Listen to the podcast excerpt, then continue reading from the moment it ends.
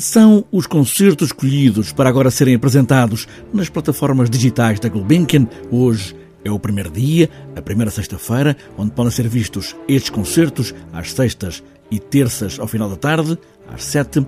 Maia Pluderman é contrabaixista da Orquestra Sinfónica de Gulbenkian e antes deste confinamento, como se sabe, houve tempo para ainda levar público ao grande auditório e gravar estes concertos para também serem vistos e ouvidos mais tarde. É agora o momento.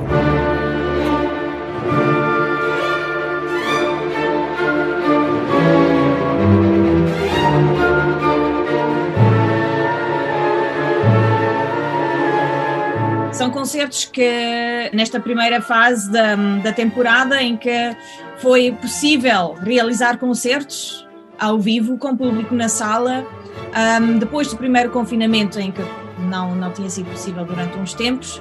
Um, então foi uma, uma alegria muito grande poder voltar ao, ao grande auditório, voltar a ter público conosco, porque realmente tocar ao vivo para um público é uma coisa muito, muito diferente do que tocar sem público ou não, não se apresentar de todo, obviamente.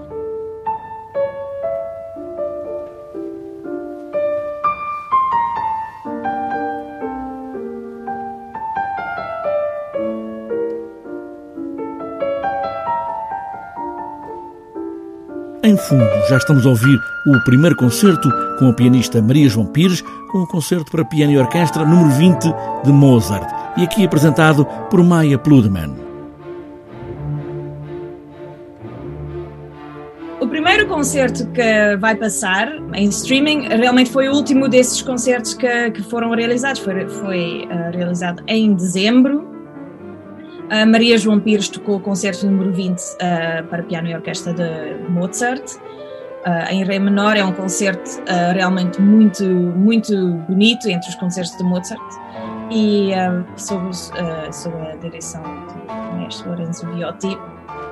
Foi uma experiência muito, muito especial, assim, um pouco tempo antes de Natal, poder atuar com a Maria João Pires, que dispensa apresentação.